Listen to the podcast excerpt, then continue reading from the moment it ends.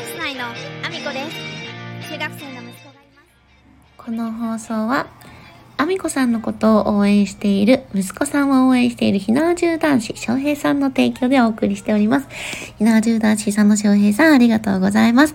改めまして皆さんおはようございます。岐阜県出身、岐阜県在住、ダンサー、スーツアクター、インフルエンサー、ケントモリプロデュース、現役主婦3人組ユニット、チャンス内のアミコです。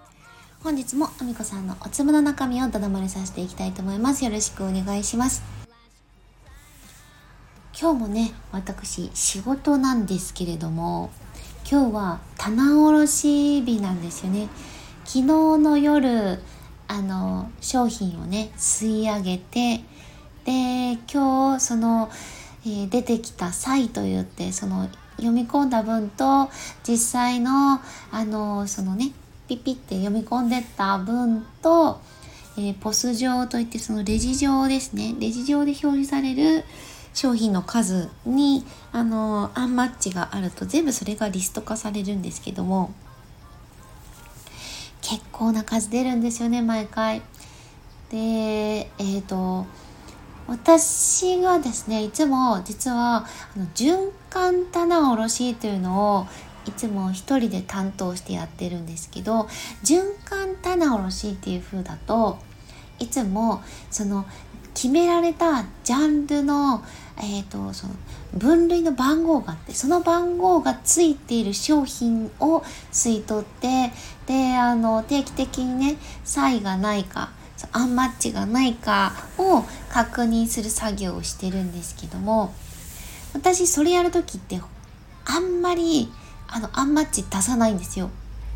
ジャンル全部ほぼほぼ大体吸い込みいろんな場所に点在してたりって結構あるんですけどその吸い忘れなくやるので結構あのアンマッチなくいくんですけど最近ねそれを新入社員の子がやるようになってものすごい数出すんですよねその多分分類とかジャンルとかがまあ、新入社員の子なんて全然分かってないから多分ただただねこの辺の売り場だろうって適当にやってるとあちこちに混ざってるんで多分あのそれを探せないからアンマッチが起こるんだろうなと思うんですけどもそういう新入社員がですねあの棚卸し作業に今回は入っているのでこれがですねあの棚卸しの場合あの昔はね多分全部あの吸い込みをしてたんですけども、まあ、そうやって循環で棚卸しをしているのであの一部ね吸わなくてもいい商品は一応あることはあるんですよ。ただでも結構な量吸うのであのやっぱり吸い間違いであったりとかあとはね実際になんかポス上と登録を間違えたりとかして数が間違ってたりとかってどうしても出てくるので半年に1回やるとね結構それがすごい作業なんですけどもあのやっぱりこれって経験をねたくさん積まないと商品がどこにあるかとかなんでこれが違ってるのかって探すのもあの全然あの時間かかるし探せないしであの結構ねそのスタッフの子たちが若いので若い子たちがやみくもり探すとめちゃめちゃ時間がかかるんですよ。あの、ベテランスタッフがあんまりいない状態でそれやるので、今日は多分、おそらく、あの、通常よりも時間がかかるであろうと思って、今日はね、覚悟を決めて仕事に行こうかなと思ってるんですけど、まあでもね、あの、そういうのを経験しないと、あの、まあ、商品のこともやっぱりそういうね数の管理に関してもあのちょっと間違えるとかうっかりあのねいつも商品この商品をお客様に買っていただいてこれをいくらにしましたみたいなのをメモするだけの側にいるとあのミスがした後がそのどれだけ大変なことが起こっているのかとかその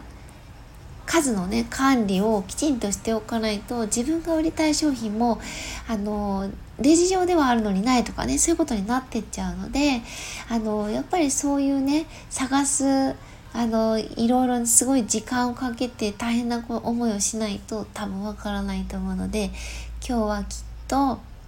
またあの若手の社員の子たちがあの棚卸しという作業ですけどもあの成長するいい機会なのかなと思って、えー、今日はですねそんなあの棚卸しをするあのスタッフをあのフォローできたらなと思っておりまして今日はそんなお話をさせていただきました。ちょっとね、上からで偉そうではありますけれども、一応これでも20年以上今の会社にいてのあのお話なのであの、まあ、みんながね、まあ、若いんでもう子供のような存在なんですよスタッフ。ほとんどもうあの店長とかに関しては若いのでもうなんか中学生とか高校生ぐらいに見えてしまって若者っていう感じなんですけど、えー、ね、あんまバカにしたらいけないとは思いつつでもやっぱりちょっとあみんな若いなと思いながら、えー、これからも成長を見守っていこうかななんて思った、えー、お話でございました。そんなこんなでですね、あの、今日もコメントをいただいておりまして、うたたねさんからですね、あとあの、聞く時間はなかったので、いいねだけしましたっていうコメントだけいただきまして、うたたねさんありがとうございます。あの、今、うたたねさんがですね、あの、愛知県にあります半田市というところで、あの、ご自身でキングコング西野さんの講演会を開催される、もう開催にまでね、あの、こぎつけていらっしゃいまして、結構ね、会場探しから大変な思いをされてたので、あの、会場見つかるといいなと思ってたんですけれども、たたねさん、あの、コメントいただきましてありがとうございます。半田市の講演会はですね、11月11日に、えっ、ー、と、半田市にあります、半田空の科学館というプラネタリウム内で行われるそうです。すごいところですよね。あの、特にその煙突町のプペルという作品は、やっぱり星空がテーマにもなっていることもありますのですごく良い空間で、えー、西野さんのお話を聞けるのではないかと思います。11月11日土曜日という風であの実間はですね、多分まだ出てないのかな。詳細が出てなかったと思うので、あの、皆様よかったら、うたたねさんの、えー、投稿チェックしておいていただけると嬉しいです。私も行けたらいいんですけどね、ちょっと11日のお時間によっては、半田まで駆けつけれないかなという感じなので、あれなんですけども。えー、うたたねさん、講演会の成功をお祈りしております。ありがとうございます。えー、そして、そしてですね、私の SNS のフォローもよろしくお願いします。えー、スレッズ、ツイッター、インスタグラム、TikTok、YouTube、 note、えー、それからスタンド FM だけではなく、 Voicy でも放送させていただいております。放送内容別々なものになります。え、興味のある方、ぜひフォローしていただいてお聞きいただけると嬉しいです。よろしくお願いします。そして、え、ベースにて、え、スポンサー枠、スタンド FM のスポンサー枠、えー、販売させていただいております。えー、現在の1ヶ月スポンサーは、ひなわじ男子、佐野翔平さんでございます。えー、いつもね、本当にお世話になっておりまして、現在ニューヨークの方、昨日到着されまして、あの、いろんな写真をね、あげてくださったり、あの、今、あの、こんなことしてますよ、なんてことをですね、あの、ツイートなりなんなり、いろんなところでお知らせしてくださるんですけど、どうやらですね、泊まったホテルがですね、あの、おトイレと、えっと、バスルームの仕切りがなく、そしてですね、浴槽がないということで写真を上げられておりまして、ただ私はですね、その仕切りがないこと、そしてですね、バスルームの浴槽がないこと以上にですね、あれ？トイレットペーパー、座ったら届かないんじゃないっていう写真を見てですね、勝手にあの、そこばっかり心配しておりまして、えー、ツイッターでですね、コメントしたところですね、えー、それは目の錯覚だと 言われてしまいましたけれども。